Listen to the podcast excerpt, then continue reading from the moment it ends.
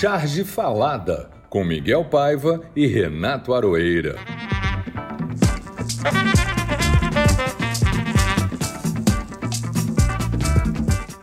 Olá pessoal, tudo bem com vocês? Bom, Bolsonaro perdeu a linha na semana passada. É, eu sei que ele perde a linha, linha que ele nunca teve, todo santo dia e às vezes mais de uma vez por dia. Ele faz isso.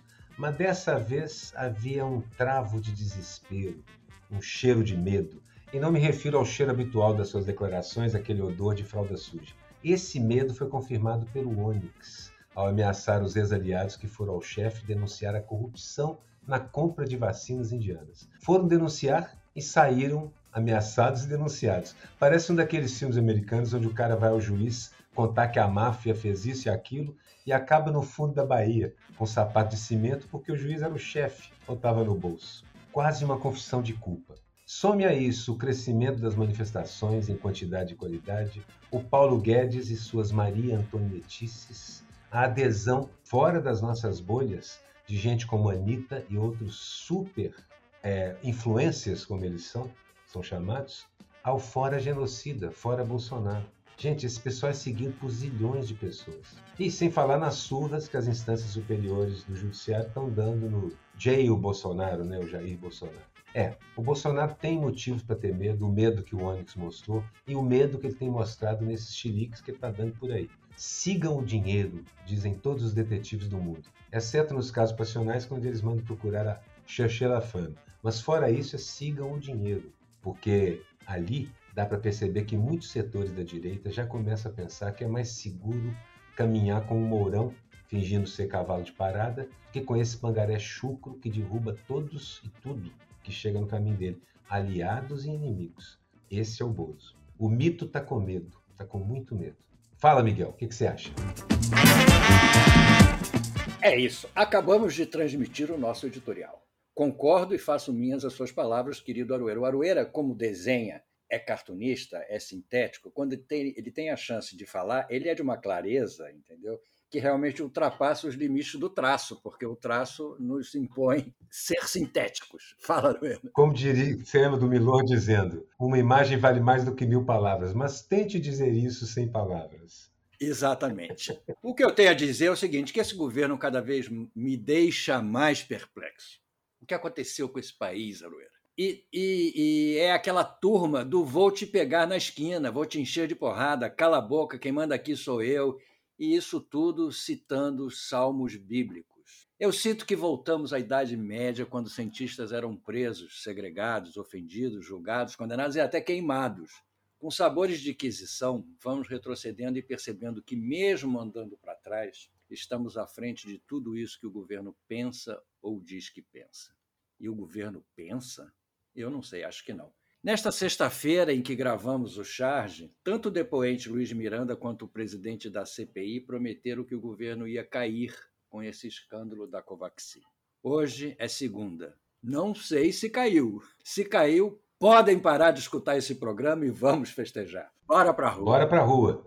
Com máscara e álcool. Este e outros assuntos, certamente, que marcaram a semana foram registrados pelos chargistas de todo o país com avidez. E será um tema aqui no Charge Falado. Miguel, você está com a próxima sessão, que é o nosso Frase Falada, aquela frase que te cutucou, pro bem ou pro mal. Diga lá. A frase falada. Vamos lá. Foi do secretário Onyx Lorenzoni, que tem nome de chuveiro, nas declarações de ontem. Deus está olhando, deputado, disse ele ao deputado Luiz Miranda, que estava certamente ouvindo a sua declaração. Olha, Miguel, eu vou usar a continuação dessa frase como a minha frase da semana, porque no minuto seguinte, o mesmo secretário Onyx Lorenzoni, que tem nome, além de chuveiro, de pedra semi-preciosa, disse o seguinte: Mas o Senhor não vai só se entender com Deus, mas com a gente também. Essa é a segunda é frase que completa a sua primeira. É, é a turma da porrada. Vou te pego lá fora, entendeu? Não sei se pegou ele lá fora, ali no, fora do Palácio. Ele estava viajando, estava comprando. Hum, você olha o Onyx e vê que ele não tem esse tipo intimidador todo, não. É, ele é um sujeito pequenino, que parece que quer ser bravo, mas, mas não é muito, não. Como disse o, o, o, o Rodrigo outro dia, assim, ele não impõe esse respeito todo, não. Mas, enfim, Vamos para a nossa palavra do ouvinte. Hoje a palavra do ouvinte, hoje a nossa ouvinte, tem a ver com a nossa história recente e tem a ver com Paquetá, que é de onde vem o nosso convidado. É um recado da Conceição Campos, moradora de Paquetá, que ficou famosa ao dizer que não queria ter sido vacinada pelo ministro Queiroga, lá naquela, naquele mutirão de vacinação que teve em Paquetá. Ela mora em Paquetá, é amiga do nosso convidado, é amiga de outros amigos meus. Vamos à frase dela. Oi, Miguel. Que legal. Vamos assistir, sim. Senti muita alegria de ver o gesto com o ministro virar uma charge com seu traço. E ainda acrescentando o detalhe de usar, de o cara usar é, uniforme do Exército ilegalmente. Grande sacada. Grande abraço aqui de Paquetá para vocês. Enfim, obrigado, Conceição. Eu sei que você está aí nos, nos ouvindo. E vamos em frente. Vamos para o nosso convidado. Ele é de Paquetá. O nosso convidado é um velho amigo, mais velho no sentido de antigo. Nos conhecemos desde os tempos do Pasquim. Rick era o responsável pelas famosas entrevistas do Pasquim. Olha a importância do cargo. Além disso, é, é, é, foi um trabalho que o fez estar em contato com o que havia de melhor no humor gráfico e escrito no, no Brasil. Rick se tornou o primeiro agente de cartunistas para distribuir o material aos jornais brasileiros. Sua agência era a Pacatatu. Foi um trabalho de divulgação do humor fundamental. Rick continua ligado ao Cartoon, tendo sido responsável pela maravilhosa mostra montada pelo Sesc em São Paulo sobre os 50 anos do Pasquim. O Rick também é um velho amigo, de décadas e décadas, que eu conheci cantando. Nós tocamos juntos certa vez, mas eu sugeri convidá-lo porque, apesar dele não ser um cartunista, ele entende do riscado como ninguém. Como disse o Miguel, ele trabalhou com quase todos na geração Pasquim e com dezenas de filhotes e netos da turma. Para mim, o Rick é um cartunista honorário. Fala, Rick. Pois é, gente, a palavra velho foi repetidamente usado aí, realmente nós estamos ficando velhos, né? Mas é, a gente se renova, cada vez que a gente vai falar de charge num programa como esse, a gente acaba se renovando, né? A arte da, da charge, a arte do desenho é uma fonte de, da juventude para a gente, né? Bom, meu alô para todo, todos vocês que, que, estão ouvindo aí. Estou é, muito feliz de participar desse programa, que vem curtindo já há várias semanas. Eu só lamento, porque quando começou a ideia do programa, a gente tinha combinado, né, Arueira, né, Miguel, de vocês virem a Paquetá e a gente conversar aqui debaixo de uma árvore, tomando uma cerveja, olhando para o mar, né? E infelizmente não foi possível. A gente vai falar virtualmente aqui. Ah, eu queria dedicar minha participação nesse programa a um grande colega nosso que morreu recentemente, faleceu recentemente, que é o Mariano. É, o Mariano foi da nossa turma do Pasquim, colaborou com o Pasquim. Aliás, o Mariano foi o desenhista que mais publicou desenhos na história do Pasquim, porque ele, além de, de trabalhar durante 15 anos, tem uma longevidade grande no jornal, ele fazia muita vinheta, fazia coisas assim no canto das páginas. Então, ele, no levantamento nós fizemos a exposição dos 50 anos do Pasquim, nós descobrimos que ele publicou mais desenhos até do que o Jaguar. Olha só. Né? E o Mariano tem essa, além da vivência do Pasquim, da carreira posterior, ele é muito importante para a história da Charge, vocês sabem disso, porque durante 23 anos ele tocou um site diário, né, chamado Charge Online, onde ele reproduzia charges de toda parte do Brasil. Praticamente todo mundo que publicava charge no Brasil saía na charge online. E além do levantamento que ele fazia, do registro histórico disso. Foi uma janela também para lançar vários é, chargistas novos que tiveram a oportunidade de aparecer através da charge online. Então, vai um grande saravá, um viva para o Mariano aí no nosso programa. Um axé Mariano, sim, porque Mariano também era clarinetista. Colega meu duas vezes, clarinetista também, tocou na banda dos Caruso, sim, da Brasil sim. Tancredo Jazz Band. Foi o primeiro a tocar lá com, com o Luiz Fernando Veríssimo no sax alto e ele no clarinete. Depois, quando eu entrei, ele já tinha saído, mas era um clarinetista também. Mais um amigo que é cartunista e músico. Nós vamos agora para a nossa próxima sessão, que é o Momento Narciso. O Momento Narciso. Eu escolhi um desenho que me chegou por acaso, um amigo me mandou. Ele tem esse quadro de 88, 1988, um desenho que eu fiz. Caramba! que tem tudo a ver com o momento que nós estamos vivendo específico com a queda dos Salles.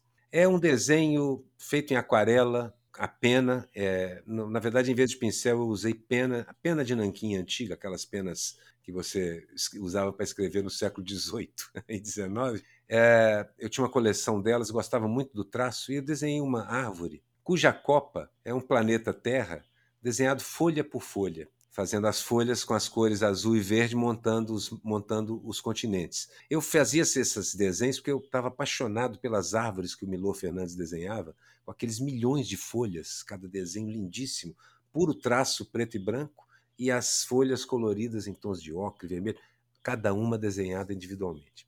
Estava fascinado com isso e comecei a fazer alguns cartuns de árvore, e um deles foi esse. Esse cartoon está essa, essa, essa árvore sendo abatida por uma pessoa, começando a cortar e já aquele corte lateral que os madeireiros fazem à medida que as machadadas vão, vão abrindo.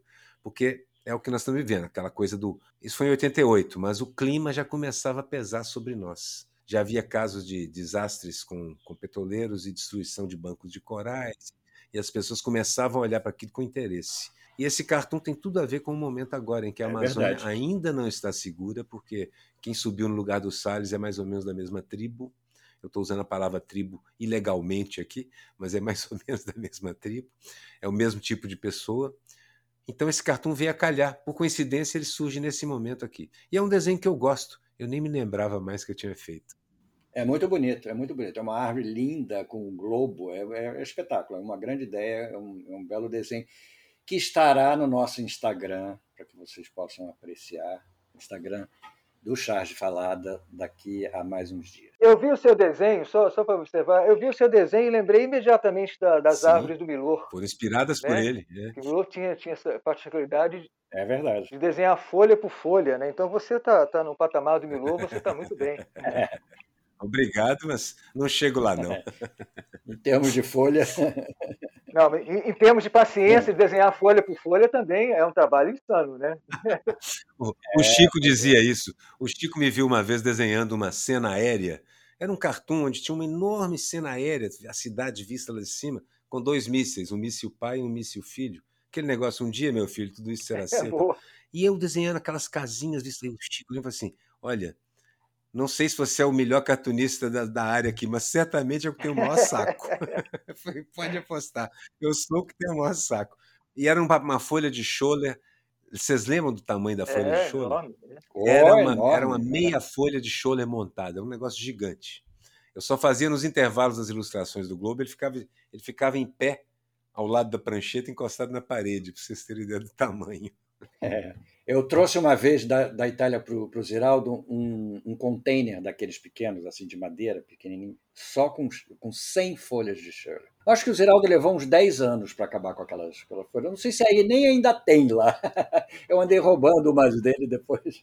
Mas enfim, a minha charge, a minha charge, Rick Aroeira, é em homenagem a Paquetá, em homenagem à nossa ouvinte, a Conceição, eu fiz a tal charge, estou aqui descrevendo a tal charge a que ela se refere e revelando um ato falho, um erro de, de grafia aqui na, no texto da, da charge. A charge é ela, ela é de máscara, falando com o ministro Pazuello, é, o ministro Queiroga, dizendo, e, e dizendo para ele que não, não queria ter sido vacinada por, por ele. Mas eu botei, não queria ser vacinado. Eu não sei por que, que saiu masculino, foi um ato falho, sem nenhuma intenção de gênero aí, de, de reprimir o gênero feminino, está na cara que é uma mulher então não haveria nenhuma intenção de fazer isso. O Pazuello, um detalhe que ela chamou a atenção, a Conceição, quando nos escreveu, foi que o Pazuello está vestido de roupa militar. Queiroga, Pazuello, c'est tout a mesma coisa. É toda a mesma coisa, Pazuello, Queiroga. O Queiroga... É tudo a mesma coisa. É, é. O Queiroga barra Pazuello, Mandetta está vestido de roupa militar,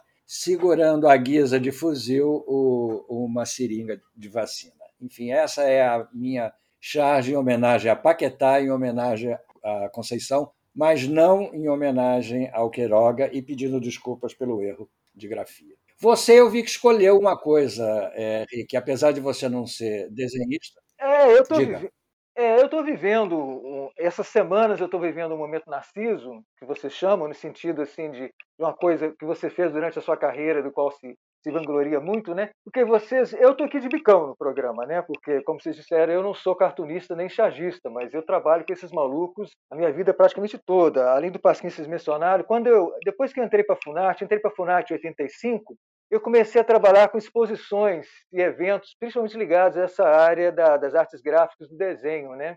Agora, a essa altura, tantos anos depois, eu, eu posso dizer, eu já organizei, Miguel Arueira, 162 exposições. Caramba!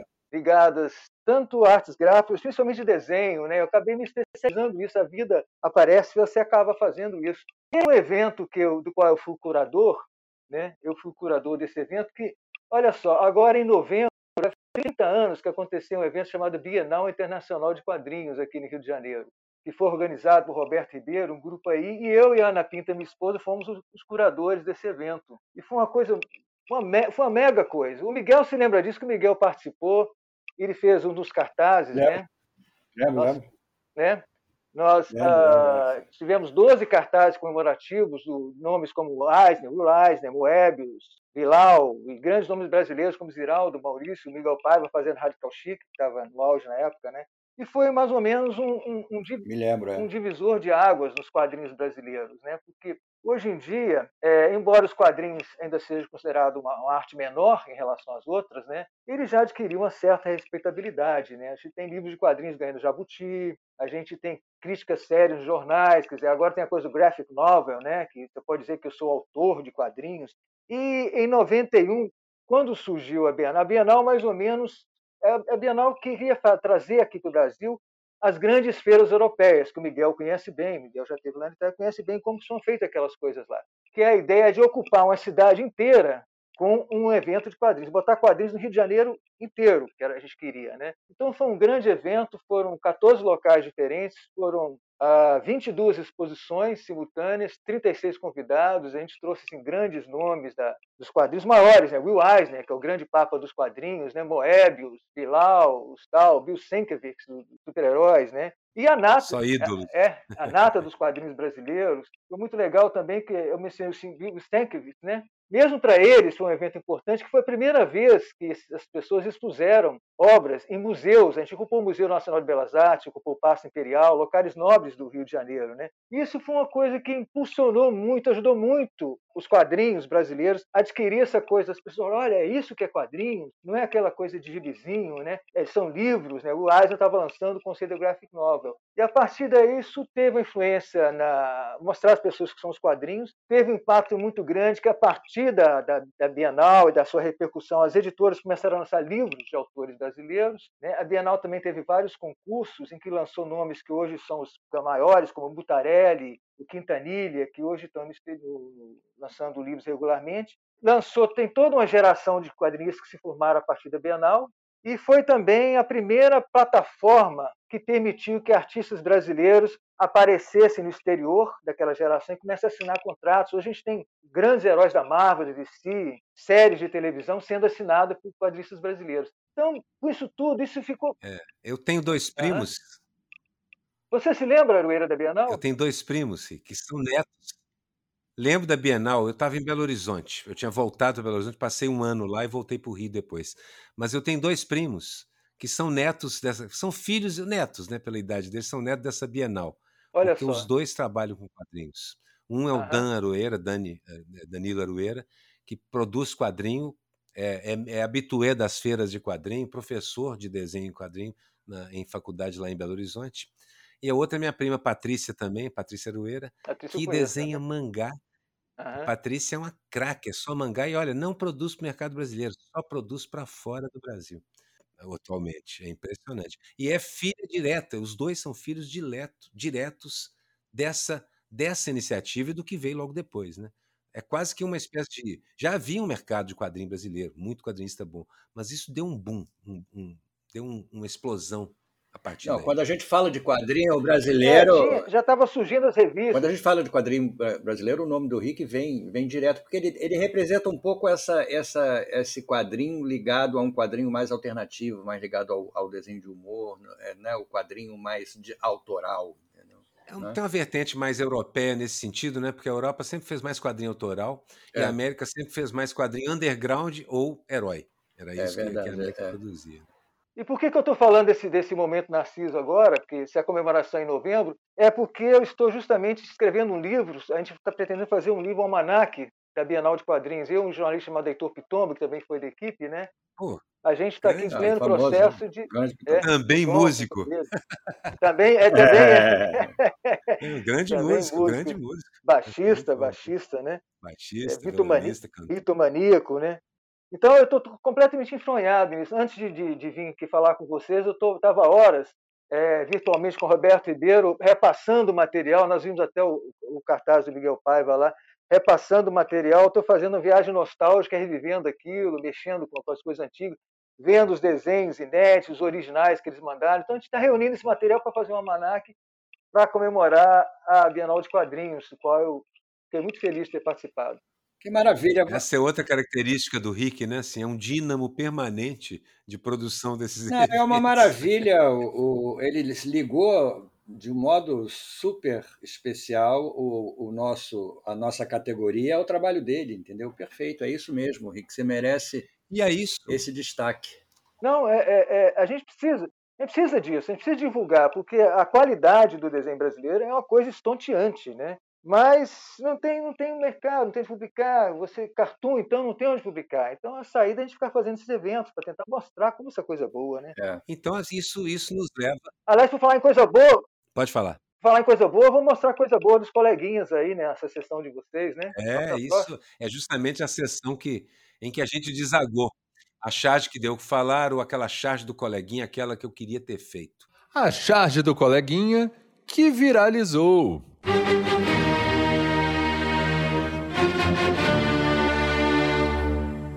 Olha, aqui eu, é mais uma vez é uma charge da Laerte, entendeu? Que é realmente nos surpreende a cada dia, a cada momento que ela faz uma charge nova, é sempre uma coisa surpreendente, profunda, que dá vontade de ter feito. Realmente, é, é, exatamente essa é a descrição. É um desenho assim meio baseado numa foto que foi feita pelo irmã, pela irmã dela ou pelo irmão, não me lembro, mas ela se refere a isso. É uma foto dos anos 70, eu acho, é, do, da, da Laerte, quando ainda era o Laerte, e dizendo o seguinte: quando eu fiz 70 anos, é uma tirinha, né? são quatro quadros. O primeiro diz assim: quando eu fiz 70 anos, mandei uma mensagem para mim mesma aos 18 anos. Enchi de conselhos e alertas. Adiantou? terceiro quadrinho tá, não há texto, e no quarto, quarto quadrinho ele diz assim: merda nenhuma. É muito bom. Há né? vários motivos para isso. Genial. Mas um deles é, é que é a gente perfe... jovem não ouve conselho. É, exatamente. É perfeito, é perfeito ele ter, ela ter escolhido ele quando era nos anos 70, que devia ter 18 anos, é, o próximo. Miguel, fala. Você se prepare, porque dessa vez eu extrapolei, escolhi três. mas você é um abusado, mas vai lá, vai lá. Um abusado. Um abusado. A primeira da nossa querida Marília Marx, que teve aqui com a gente alguns, alguns episódios, com uma charge maravilhosa, com um desenho super bonito e elegante, que eu sou fã do desenho dela, onde tem um enorme boi deitado na cama, de costas, assustado, com as patas para cima, em cima do móvelzinho de cabeceira, um capacete de motociclista e o texto embaixo. Na manhã seguinte à motociata, ao despertar de sonhos intranquilos, Gregório Souza encontrou-se em sua cama, metamorfoseado em um bovino monstruoso. Isso é delicioso, genial. É uma maravilha, é uma ideia de, de quem realmente tem um brilho especial, né? Como brilho, a Marília, né? Conteúdo, é. cultura e essa e o desenho. Eu já falei aqui que, que tem, uma gera, tem muitas gerações que copiam, que copiam não, mas que caricaturam o desenho dos colegas, dos que vieram antes e tal. Mas a geração da Marília está caricaturando o real de novo. Estão olhando para as coisas e, e copiando, e aí caricaturando. A outra charge é deliciosa porque se refere àquela projeção lá em Haia sobre o Jair Bolsonaro, em que colocar Jail Bolsonaro, Jair, Jail Bolsonaro, um trocadilho. E está isso aparecendo na TV em Londres, onde foi, onde foi colocado, e o Bolsonaro dizendo: gringos burros, escreveram o meu nome errado. É do Zé da Silva. Deliciosa a charge, engraçadíssima. Não, escreveram certo, Bolsonaro. Muito bom. E a outra charge é, é isso mesmo. É do Bennett. É uma delicadeza que eu estava. Eu peguei de última hora, mas ela é tão bonita que eu falei: essa charge vai ter que entrar.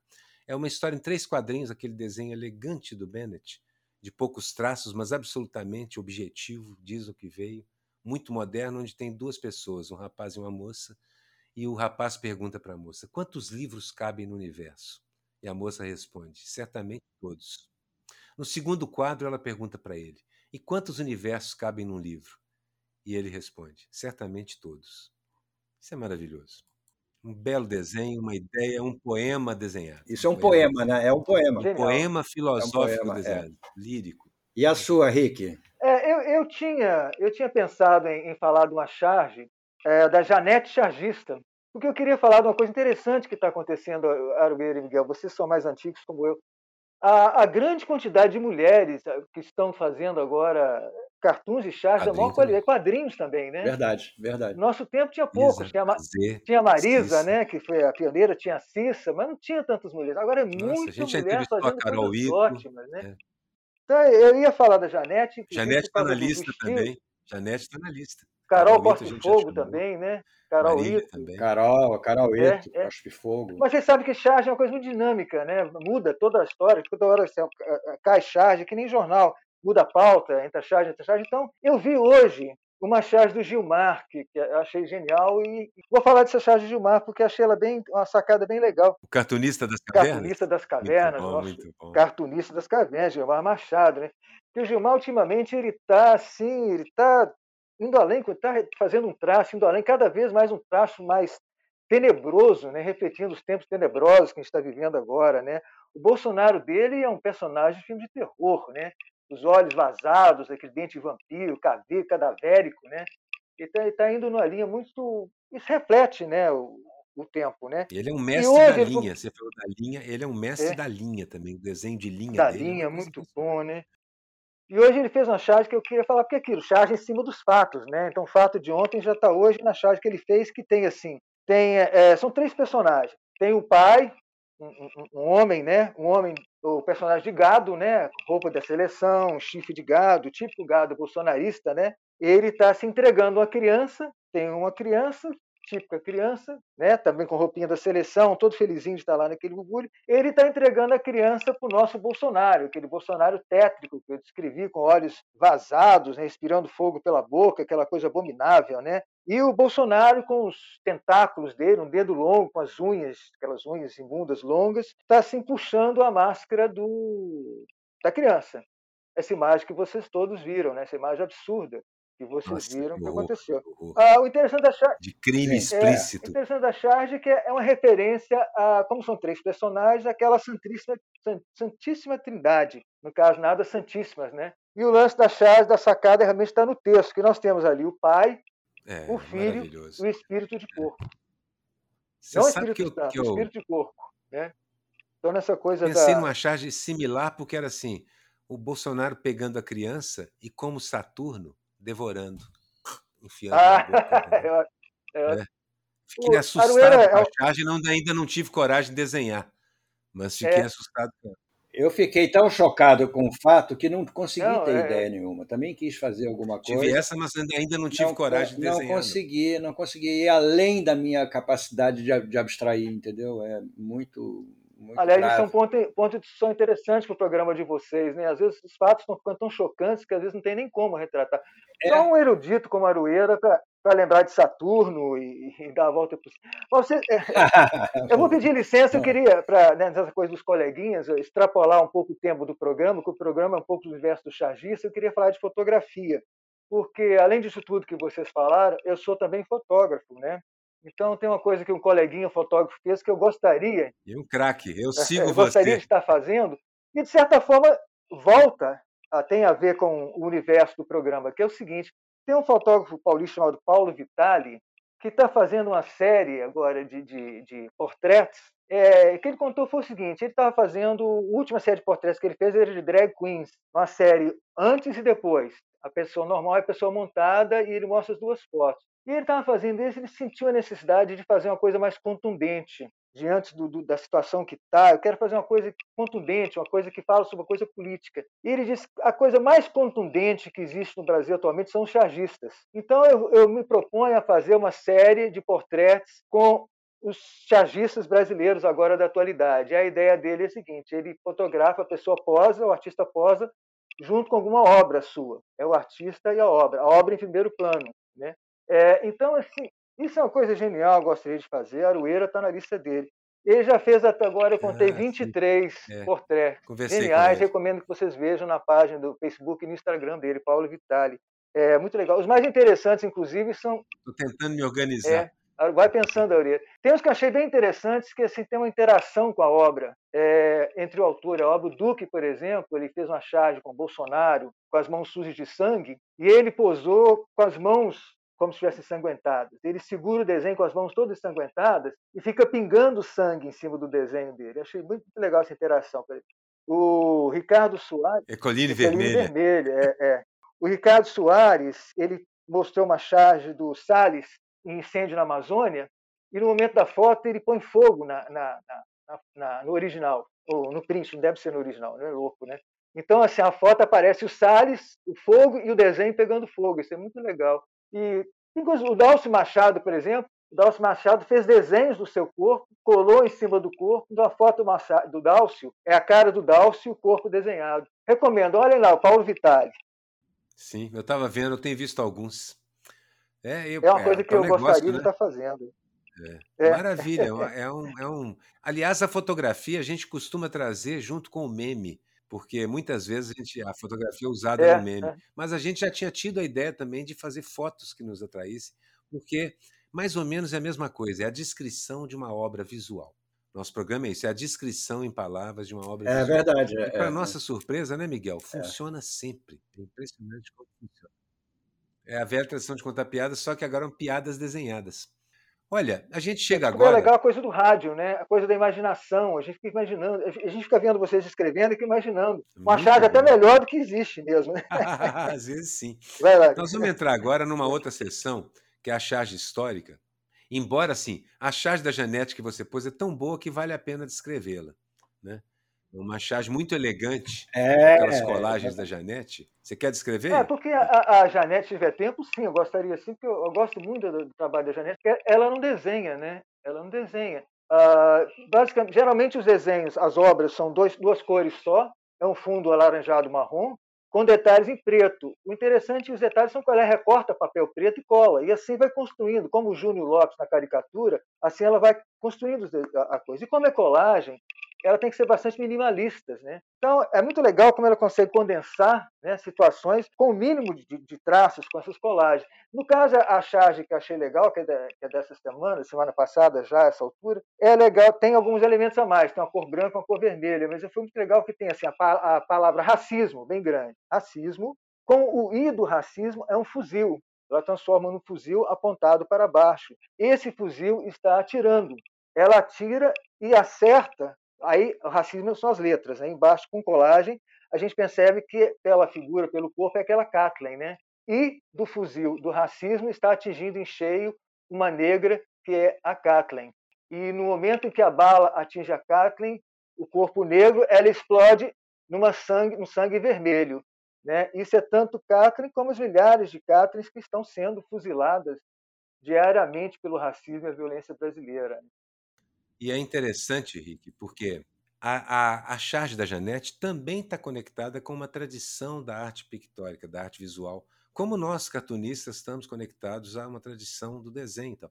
É porque no século XVIII havia a arte da silhueta. Era uma coisa comum de se fazer. O recorte de silhuetas produziam estruturas complexas e cenas complexas apenas com recorte de papel. Eu não me espantaria de charges em, em origami. Aliás, tem um amigo meu animador Fábio Amagi, que faz pequenos origamis e deixa onde ele vai, uma espécie de assinatura dele, ele faz pequenos origamis e deixa. E ele faz quase charges com origami, porque ele desenha, ele faz coisas muito diferentes. Então assim, a charge suporta qualquer meio. Eu mesmo tenho aqui em casa um cubo de plástico e dentro dele tem uma charge continuada minha. O chão é a charge da, da, da cruz da cruz suástica e um bonequinho minúsculo do Bolsonaro segurando um baldezinho. de tinta com a brocha na mão, em pé, em cima daquilo. Tridimensional, dentro de um cubinho. Maravilhoso o negócio. Então, para É, mim, a chama- charge, Se chama charge ao cubo. charge ao cubo. E hoje em dia, Rick e Miguel, ao sabem cubo. que a gente já tem a imersão em realidade virtual. Você põe o óculos, segura um pincel virtual e pinta em torno de você. Uma espécie de E grafite, depois né? as pessoas põem o óculos da realidade virtual e enxergam a obra que você fez, o processo dela sendo pintada e tudo mais, o que você quiser. Então não há limites para isso. A arte realmente não tem muito limite, ela aproveita qualquer pincel. E a charge continua dizendo coisas usando essas referências visuais, tridimensionais, bidimensionais, com recorte, na parede de caverna, de qualquer, em baixo relevo, como as que o, que o, que o Genin faz lá em, em Itabira. É genial. A charge suporta qualquer um desses meios. E o da Janete ela faz com brilhantismo. E aí a gente chega na charge histórica. A charge histórica.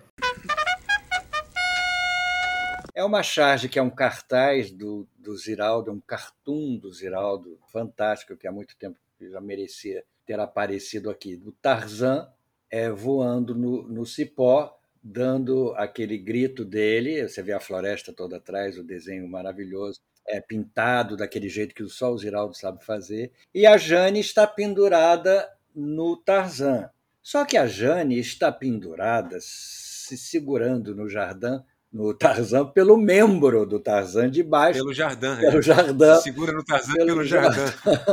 debaixo da, da tanga do Tarzan, ela está agarrada com a cara bem Pelo serena, bem serena, tranquila, e o Tarzan, em vez de gritar aquele grito, está gritando um grito de dor, evidentemente. E eu insisto, é o grito do Wes Miller. Ah, ah. Ah, Outro dia, um músico desses aí transcreveu para a é partitura. mesmo?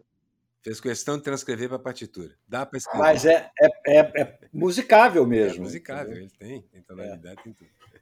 A sua, Aroeira, você escolheu uma que nós andamos Esse pesquisando há desenho do. Ziraldo é interessante, que é, talvez seja os desenhos mais famosos dele, né, Miguel?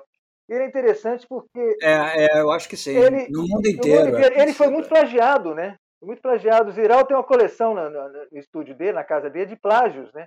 Foi plagiado na Itália, na França, nos Estados Unidos. Ele tem uma coleção de plágios que foram feitos desse desenho. É, esse desenho é aquele desenho que você faz sabendo que vai ser copiado. né? É igual a, a pedra lascada. Uma vez que você lascou a pedra e formou uma ponta de lança, acabou, meu irmão. Você não é É. mais dono daquela ideia. Todo É mundo genial. vai usar. É genial. Olha, a minha charge que eu escolhi é uma charge com roteiro do 02 e a arte do Caio, Caio Oliveira. Roteiro do 02 porque é mesmo roteiro do 02. O Caio Oliveira pegou um desses textos enigmáticos do Carluxo. Um texto que diz o seguinte: Os calças apertadas, é do ano passado. Os calças apertadas querem meu pai desarmado e nu na savana do establishment. Enquanto hienas e abutres jogam cartas na mesa sórdida de um bumbum guloso qualquer. Tudo como previsto, julguem com seus próprios meios. Não prevalecerão, pois o Caio desenhou literalmente isso em três quadros. No primeiro quadro, É maravilhoso. no primeiro quadro, um Bolsonaro nu, tampando os peitos e, a- e as partes, com as pernas encolhidas e dobradas, a cicatriz da falsa facada aparecendo, e os calças apertadas, onde só dá para ver os caras de costas da cintura, do meio da cintura para baixo, aquelas calças justas, skinny, grudadas nas batatas e nas coxas e nos glúteos. É o primeiro quadro. As calças, os calças apertadas querem meu pai desarmado e nu na savana do establishment. E ao fundo, uma savana. Claro, o fundo é uma savana. No segundo quadro, enquanto hienas e abutres jogam cartas na mesa, sórdida de um bumbum guloso qualquer. Ao fundo, os calças apertados correndo atrás do Bolsonaro do primeiro quadro, pelado. Em primeiro plano, hienas e abutres jogando um carteado, um carteado amigável, as hienas rindo muito, os abutres com cara séria. E em cima mesmo, igual naquela moça do sushi, aquele quadro horroroso que o Gugu tinha, os caras estão jogando em cima mesmo de um cara peladinho que está comendo uns sanduíches, gorduchinho comendo uns sanduíches. Enquanto hienas e abutres jogam cartas na mesa sorte de um bumbum guloso qualquer. E no último quadro, tudo como previsto, julguem com seus próprios meios, uma bola de cristal, onde aparece um dos calças apertadas, de costas, o Carluxo com uma gota de saliva do, pingando do canto da boca e os olhinhos apontando um para cada direção. Não prevalecerão, diz ele. Exatamente o texto. É uma obra de arte, é um desenho inesquecível, é histórico, porque vai retratar um momento do Brasil. E ele simplesmente teve essa ideia genial, desenhar literalmente o que o Carluxo escreve. E você pode fazer uma série, você pode fazer 50 desses e serão todos geniais. O Carluxo tem uma verve criativa. Carluxo, é. não. Carluxo é. é um escritor de realismo fantástico, de, de, de irrealismo Ele tem uma verve fantástica. Se não tivesse sido tão reprimido, né, poderia ser uma boa pessoa, mais feliz sendo o que é, é e tudo mais. Filho de é. quem é. E o seu, Rick? Nosso grande roteirista. É, bom, como eu. Aliás, só um detalhe. Estou fazendo essa homenagem. Só um minutinho. Sim. Você falou em roteirista. Sim. Sim, de certa forma, Carluxo é o roteirista disso que está acontecendo, porque é quem mais, eles dizem, quem mais tem acesso ao pai para falar no ouvido. É, seria o Bolsonaro. Será que ele é o Pigmalião do Bolsonaro? Muito possível. Será que o Bolsonaro é a criação do. Criação Bom, do Carluxo. Como...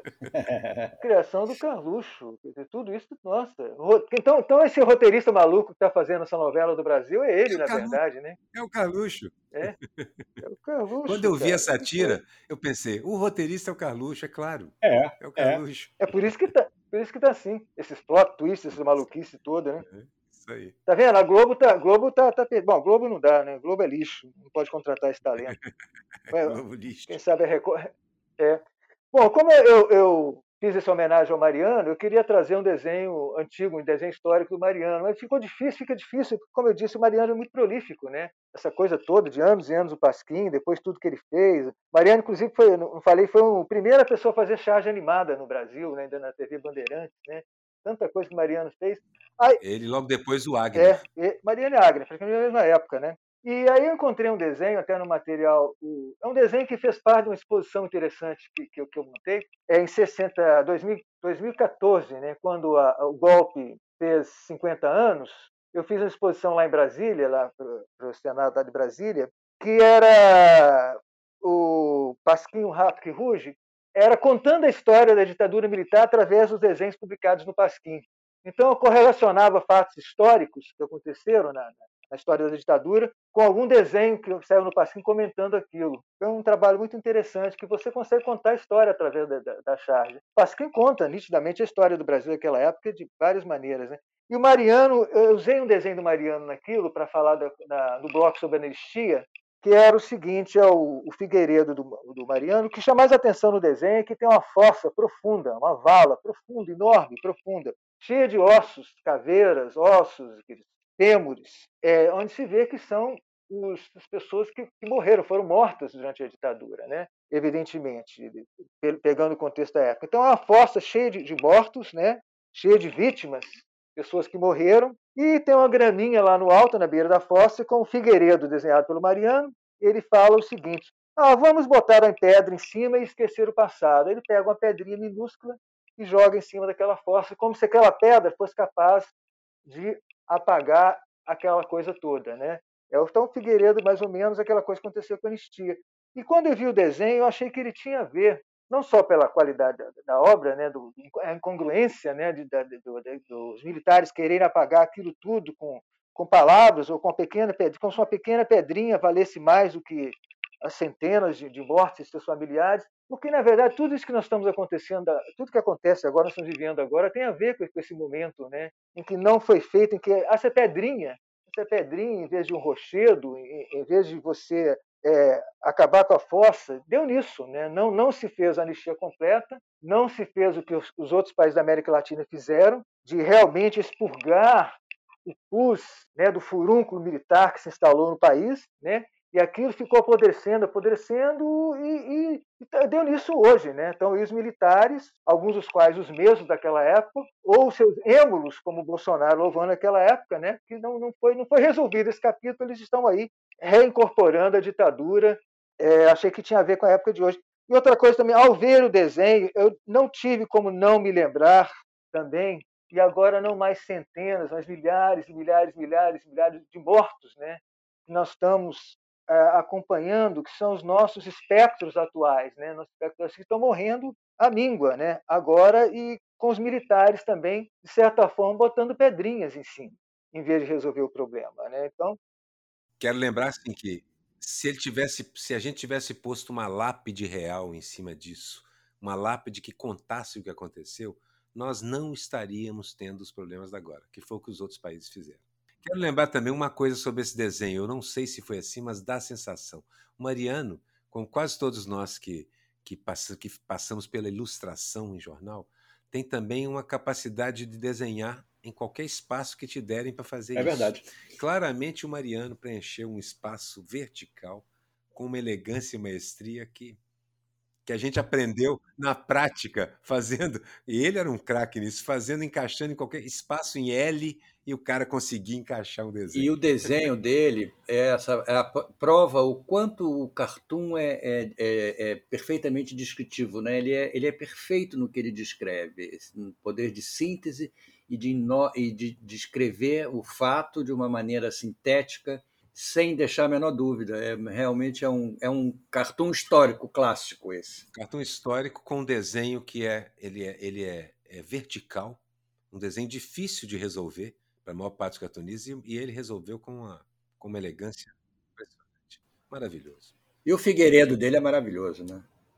Bom, agora a gente chega num quadro que não, não, não acompanha o sucesso da Copa América. A Copa América está sendo um fracasso total. Um é, então, este quadro, que é o Quaderno de Desportos, vamos deixar aqui entre a vinheta. Quaderno de Deportes, Copa América. Esta semana não tem. Não conseguimos escolher. Eu não consegui escolher nenhuma. Eu só escolhi um fato. Você, você escolheu, Rick? Rick escolheu, está aqui. Ah, então tudo bem. Eu, só, eu escolhi um fato. Eu escolhi um eu também, escolhi... um meme que aconteceu. Ah, então vamos lá. Então vai. Eu escolhi, é verdade, agora que eu estou vendo. Eu escolhi um fato que é que é até agora, até hoje que estamos gravando, já são mais de 166 pessoas contaminadas pela Covid América. Entre atletas e auxiliares, isso mesmo. Exatamente. Exatamente. Então passem a de. Exatamente. A do Rick Fala, Rick. Fala, Rick. É, é, normalmente, aquilo que você falou, né? A Copa América. A Copa América não pegou, mas a, a, a Covid está pegando, né? A Covid está pegando cada vez é, mais. Então, é, o que eu dizia é. era isso, minha frase era é. essa. Que a Copa América não pegou, pelo menos entre ah, os cadistas não, mas o Cláudio Duarte fez. É, é, e na, então assim, nesse quadro que a gente estaria fazendo piadas engraçadas com o esporte, né, na verdade, quando se fala de Copa América, você está falando da vacina, né? E eu tenho visto algumas chaves. O Cláudio Duarte, é, lá de Florianópolis, ele tem feito uns desenhos espetaculares, também tétricos e sombrios, né? ele usa muito sombrios. Teve um também da, da, Copa América agora, por exemplo, que é a morte, aquela figura tradicional da morte, com, com a sua foice, né? vestindo o uniforme da seleção brasileira e matando uma bola no peito. E a bola é aquele símbolo do Covid. Né? E tem esse também, que, mas o que eu escolhi, eu achei que representa muito bem essa posição, essa covardia dos jogadores brasileiros, que supostamente seriam, fariam manifestos, né? É, a charge, assim, é, é, aquele momento que a câmera faz uma panorâmica dos jogos, em que os jogadores estão perfilados cantando o hino do seu país, no caso, cantando o hino da, da brasileiro, né? Só que na camisa dele é, tem números, né? Essa charge, no caso, ela já tem, é, tem uma semana já, os números são 472.000, o outro jogador 473.000. Hoje em dia seria 501.000, né? O outro jogador, é 502, 000. Então, os números nas camisas são os números crescentes dos mortos que estão sendo contabilizados a cada dia. Eu fiz uma charge, Henrique, eu fiz uma charge parecida com essa, da mesma época, porque o número era o mesmo, 473 mil e alguma coisa de mortes. Uhum. Muito parecida com essa, que eram os jogadores é, perfilados para tirar a foto, a seleção toda, e os seis jogadores que estavam de costas atrás, assim, aparecia o número dos mortos, 473 mil, ah, não me lembro o resto. E eram os jogadores uhum, de é. costas, era o outro é. lado, a foto, foto, foto, oficial, era a foto oficial, chamada. É, 4, 7, 3... É, exatamente, é, é. E a sua, Aruera, qual, qual foi? Já foi a charge Narciso de umas semanas atrás. A minha é um, é um meme, na verdade, que diz o seguinte é, um, é uma imagem da Copa América sendo jogada e o texto era assim: o psicopata Lázaro resolveu se esconder jogando a Copa América. Então, jogando Muito Copa bom. América, ninguém tá vendo. Ninguém vai ver ele. Lugar né? você desaparecer é jogar a Copa América. Muito bom, Luiz. Ninguém tá vendo essa porcaria. Ninguém tá vendo essa porcaria. Aliás, o Lázaro merece um destaque nesse nosso programa, né? Porque Onde está o Wally? Onde verdade, está sim, Lázaro? É difícil, porque Brasília tem mais de um psicopata genocida, então você sabe como é que é. É difícil achar um aí especificamente ali. É verdade. Isso, gente, leva a gente para um momento triste aqui do programa, que antigamente, Rick, terminava o programa, mas Miguel mas falou, não dá para terminar desse jeito tão para baixo, vamos subir isso. E a gente botou no meio para dar tempo da gente se recuperar, que é o que não teve a menor graça. O que não teve a menor graça. Olha, eu tinha posto, eu tinha posto o, o, as negociações com a Covaxin, que quando apareceu é, foi realmente uma coisa preocupante, grave, essa coisa do governo todo metido nessa negociata é, meio infantil, meio, meio é, ladrão de galinheiro, uma coisa semi-profissional, assim, semi-profissional, entendeu? Hoje eu estou achando graça nela, entendeu? Mas de qualquer forma é grave porque é, na, apesar de não ter sido concretizada, ia ser, né? se, não, se, não fosse, se não fosse revelada. De qualquer forma, mostra como nós estamos envolvidos nessa, nessa lama que mistura é, é, pandemia com corrupção, com governo genocida, entendeu? E o que sobra para a gente é realmente o que não teve a menor graça. Então, essas negociações para a compra da Covaxin tem, carregam também esse, esse aspecto. Inclusive porque, na verdade, assim, essas não só a, a exposição das entranhas do, do governo, mas o fim do tal mito da não corrupção corrupção corre solta lá, lá dentro e é amadorística. Vamos ser realistas, é semi-profissional, porque os caras deixam muita pista. Além disso, a rapidez com que o governo sentiu o golpe, aliás, uma das charges que eu ia descrever é essa, do, da Copa América. O Bolsonaro dando espinafre, estou tentando lembrar de quem era, o Bolsonaro dando uma espinafração geral, vai para isso, eu quero tomar lá. E aqueles dois repórteres, o Galvão e aquele outro, sentiu. Sentiu? Sentiu, Galvão, sentiu. Sentiu. Sentiu. Bolsonaro sentiu. Charge maravilhosa do nosso quaderno de, desporto, de Portos. E, mas, eh, para mim, assim, o, o, o, que não teve a menor graça é esse psicopata genocida no Planalto que cresce para cima de mulheres, repórteres mulheres. Ele grita com elas. Ele ameaça. Ele faz o que ele fez com a Maria do Rosário e tantas outras durante o seu período na Câmara. Na Câmara. Ele, ele cresce para cima delas porque é um covarde. É o típico machista com aquela alma de estuprador. É verdade. E o seu Rick, você escolheu um momento que não teve a menor graça? O que não tem graça, o que não tem a menor graça é isso, é gente morrendo, né? Gente morrendo, gente morrendo toda hora. Dá um desânimo. A gente pensa o seguinte, Miguel Aroeira, no tempo que nós estamos conversando aqui nesse programa, quantas pessoas morreram? Estava morrendo um brasileiro se, a cada minuto não, e tanto. Eu não sei se, se, se, se, eu não sei se quando terminar essa gravação eu vou sair daqui, vou entrar no Facebook e vou, vou receber mais uma notícia de que uma pessoa que eu conheço morreu. Está sendo é? assim para mim também. Tantos amigos. Né, Acho que na que, Folha estava né? um minuto e, manhã, oito. Né? A cada dois minutos, pelo menos, morre é, um brasileiro. Um minuto e oito morre, morre, morre uma pessoa. Né? E isso fica mais, mais sem graça ainda, então já morreram é, 35. É. Isso fica mais sem graça ainda quando você vê, por exemplo, eh, projeções que os cientistas estão fazendo, né, como essa recente da, da CPI de ontem, do Pedro Lau, de que não só quantas pessoas, quantas pessoas não precisariam ter morrido. isso né? dói muito. Se esse governo tivesse tomado alguma providência, né? O levantamento de ontem, 400 mil pessoas poderiam não ter morrido, poderiam estar vivas hoje, né? Com seus familiares, né? E você pensa nisso, é, poderiam estar vivos. E outra coisa também que as pessoas falam muito das pessoas que morreram, né? Mas tem as pessoas que, que sobreviveram e vão ficar com sequelas, né? Com muitas sequelas. Então, nada disso não tem graça. Parece que eu não sei casos, realmente. É, a gente... Muitos casos graves deixam sequelas sérias. Muitos. Uma percentagem enorme. Sequelas sérias. Né? Então, isso não tem graça. Louve-se realmente. Eu, eu, louvo vocês, os chargistas e chargistas, estão conseguindo extrair seu trabalho dessa situação fúnebre. É porque eu tenho, eu tenho quase certeza de que assim, nós vamos responsabilizar judicial e criminalmente esses caras. Já começa a haver uma enorme movimentação em todo o Brasil para isso. Vamos responsabilizar judicialmente cada crime. O Bolsonaro precisa ser processado por ter tirado a máscara de uma criança com base no Estatuto da Criança e do Adolescente. O Bolsonaro precisa ser processado porque promove um crime contra a saúde. Os filhos dele, cada um deles tem que ser processado criminalmente por causa dos crimes que está cometendo. Nós devemos fazer isso. É uma das poucas ferramentas que sobraram para a nossa sociedade, além de gente na rua. Mas essa é uma ferramenta poderosa. Pode não parecer, mas a justiça tem lá seu tempo mas muitas e muitas vezes ela acaba respondendo. É verdade, verdade, é a mais pura verdade. E aí, como vingança. Não, não, não depende do Arthur Lira, né? Não, não, não. não, Lira. Acho que são... Ainda bem, né? Não, não depende. Mas vamos, vamos para de vingança escolher o nosso bundão da semana. Ah, vingança. Isso, vamos é a vingança. agora. Isso, muito bem. O bundão da vez. Começa, Aroeira. Eu vou começar.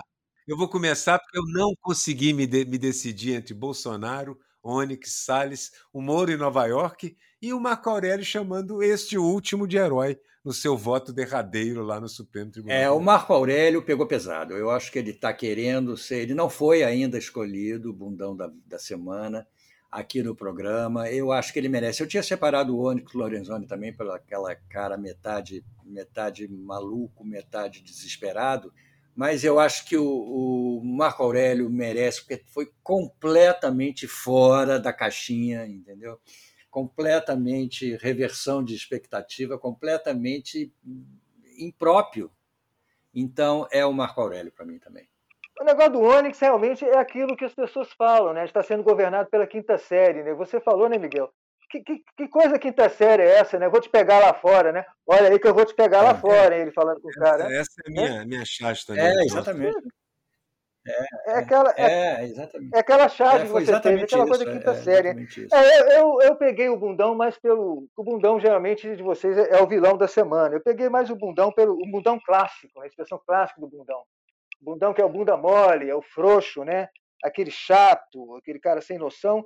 Então, eu indicaria como bundões da semana, lembrando aqueles desenhos geniais que Caroeira fazia para o Bundos, em que às vezes tinha vários bundões conjuntos, né? já que ele, ele gosta de desenhar folhas, ele não, se, não desenhava quatro bundos de uma vez só. Eu nomearia os bundões da semana, os quatro jumentos da CPI Calixto, os quatro jumentos da CPI a bancada governista da CPI. Vocês sabem que eu estou acompanhando, esse, é, é, eu estou acompanhando essa série, né, atentamente. A série realmente está, o roteiro é, é excelente. Hoje tem um capítulo muito bom, né? É. Mas esses personagens, né, que são Marcos Rogério, Marcos Rogério com sua voz de locutor de supermercado, é. né? Champatinho Lagarto. Champatinho Lagarto. Alô, dona de casa.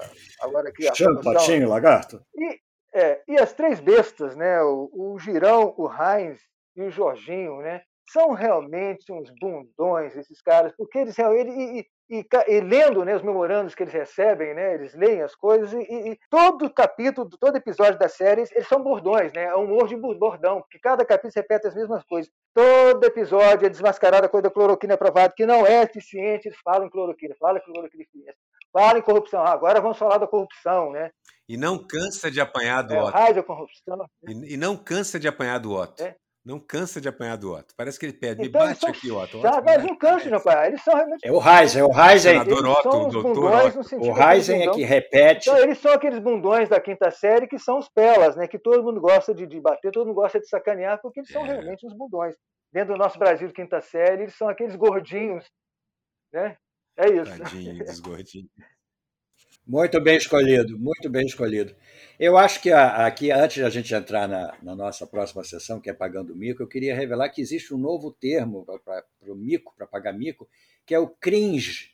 Cringe agora, é na linguagem dos, dos internautas, do, do, da turma da, da web, cringe é o que paga o mico, é aquele estranho, aquele. Então eu, eu levei um susto quando eu vi essa matéria. Eu acho que o nome é horrível. Nós continuaremos a, a usar pagando o mico, mas eu queria só registrar que existe um termo que absolutamente não tem a menor carisma, a menor é, quentura para explicar isso. Ô Miguel, eu acho, Miguel, é, vou localizar melhor. Eu acho que não existe. Cringe.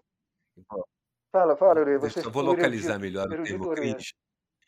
É, é, eu acho que eu vou localizar melhor o termo cringe, porque, na verdade, é uma das armas da geração que tem 20 anos agora enfrentando a geração que está com 30. Eu só assisto aquilo. Eu não faço parte desse negócio. É uma coisa entre eles. É uma... Para mim, mim, são todos da mesma idade. São crianças que ainda não fazem a menor ideia. Não, fazem sim, eu tô brincando. Não, é uma briga de cringe louco. Né? Eu não sei, eu acho que não existe mico maior do que você usar a palavra cringe. Isso é, é a maior É, perfeito. Perfeito. É, é, que eles ainda não sabem disso. É. Mas em 10 anos, eles mesmos vão perceber que isso era um tremendo mico. Mas isso você só percebe depois. Pagando mico. Mas, mas o meu mico, na realidade, o meu mico vai para a prefeitura de Munique, que rejeitou, que se recusou, que não permitiu que o estádio de futebol de Munique é, se acendesse com as luzes do movimento LGBTQIA porque estaria se envolvendo politicamente. Como, primeiro, como se o futebol não se envolvesse politicamente, e como se isso estivesse enquadrado dentro da tradicional política partidária, nada disso. É um, é um, é um movimento de, de pessoas, um movimento da humanidade, entendeu?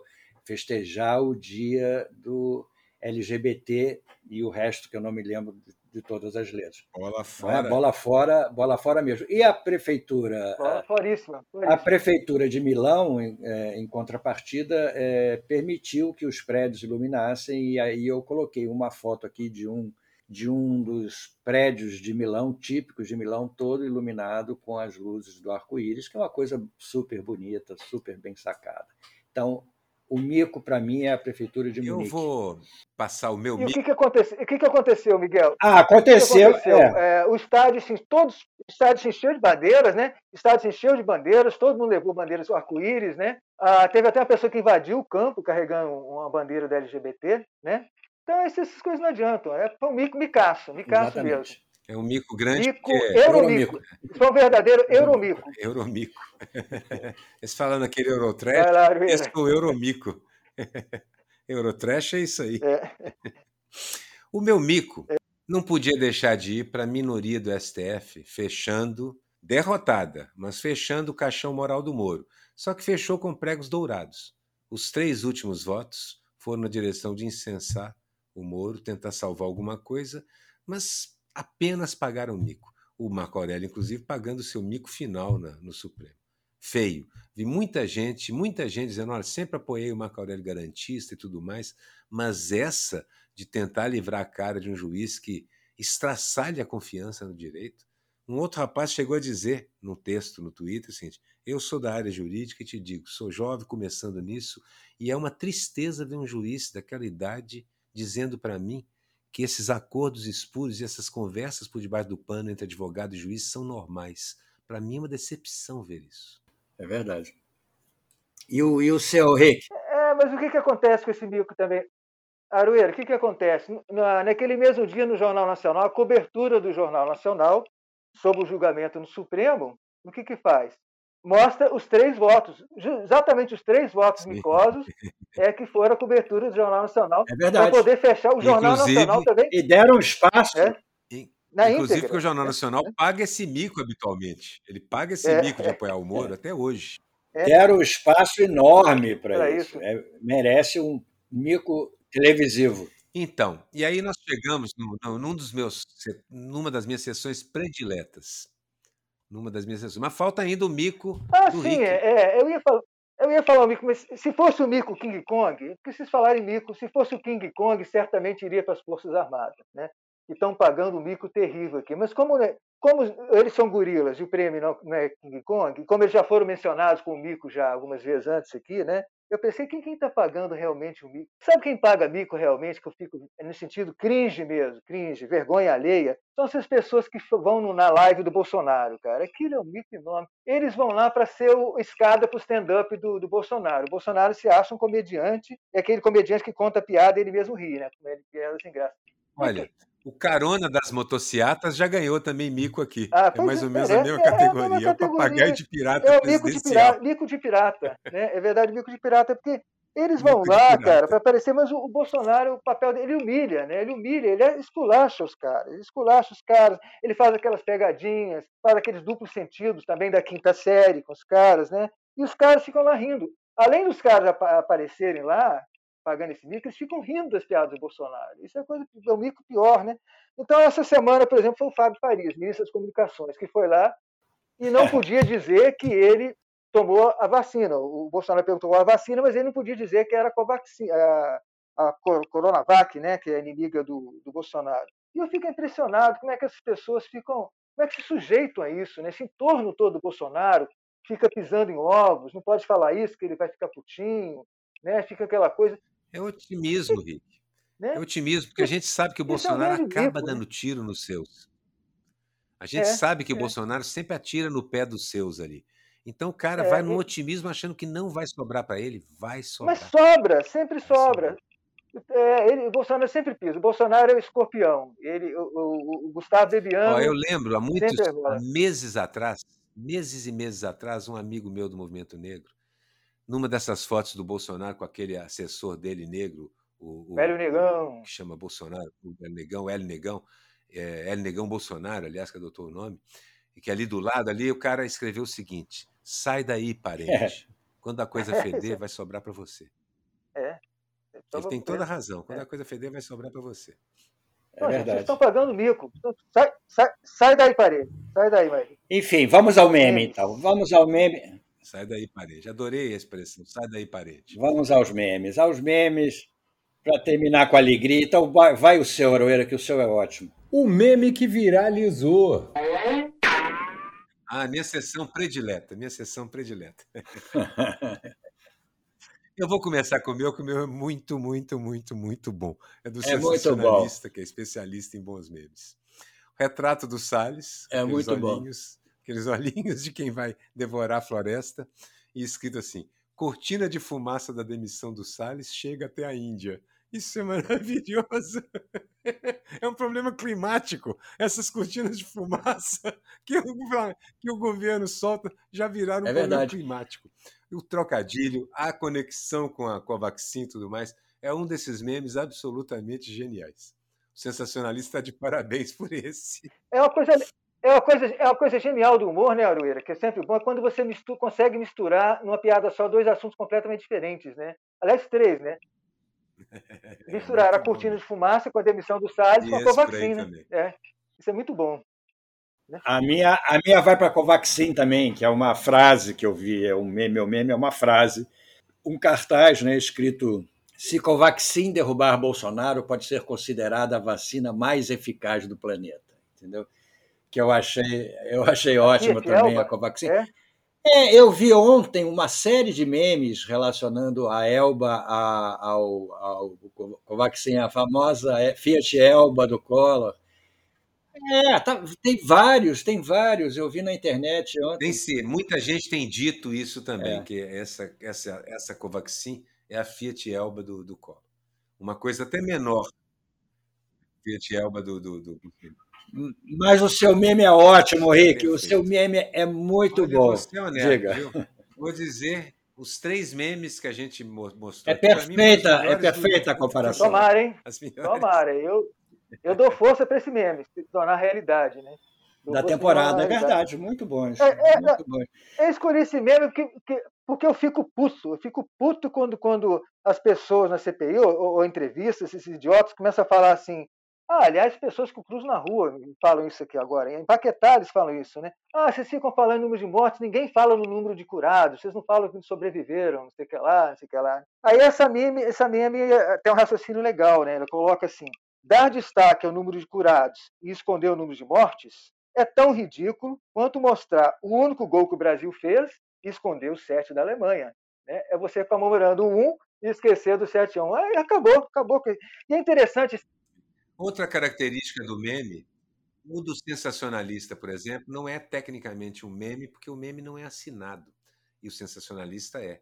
Mas o meme ganhou uma categoria tão grande que agora eles estão sendo assinados. As pessoas fazem o meme ah, assim. É, é. Então já é algum é, um, é, é bacana, não é? E esse meme tem uma coisa interessante que é o seguinte: ele já está rolando alguns dias, né? O meme está rolando alguns dias, o meme não tem dono, rola aí pela internet. E o que aconteceu ontem no depoimento do, do Pedro Halal, quando um dos, dos porquinhos, dos bundões da, da, da, semana começaram a falar nesse negócio, por que, não fala nos curados, não curados? o Pedro Halal falou exatamente isso. Falou assim: dá destaque. Vocês ficam falando número de curados em vez do número de mortos, Mas isso é a mesma coisa que mostrar o gol que o Brasil fez, em vez de mostrar o certo da Alemanha. Então, o que, que acontece? Geralmente, os memes surgem de frases que as pessoas falam. E agora aconteceu o contrário. O meme virou a fala. Achei interessante isso, né? O meme acabou virou uma fala, você percorreu o problema inverso. Né? É, e é, e é, é, é, muito bom, foi, foi, muito bom porque eu também fico irritadíssimo quando eles uhum. falam dos curados, como, como se todos os contaminados pelo coronavírus tivessem que morrer, né? E estão fazendo um ato heróico salvando. Não, a característica da, da doença é que a maioria, a grande maioria, escapa, mas morrem muito mais do que precisariam morrer. Essa que é a questão, entendeu? Então a gente levou sete gols e a gente não pode esconder isso, entendeu? E parece que o que eles permitiram, o um que a gente fez, parece que foi a Alemanha permitiu para deixar que a gente não ficasse tão chateado. para não deixar a gente passar vergonha.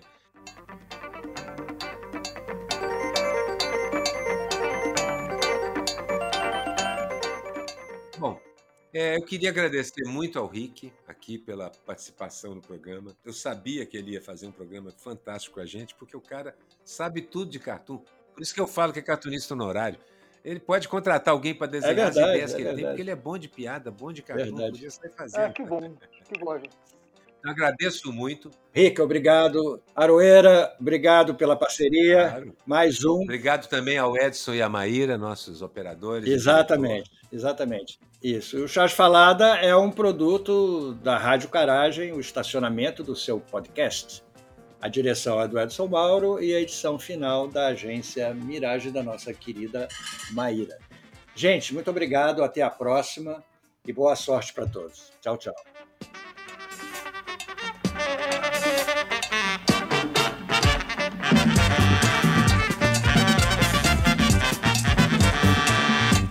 Charge Falada, com Miguel Paiva e Renato Aroeira.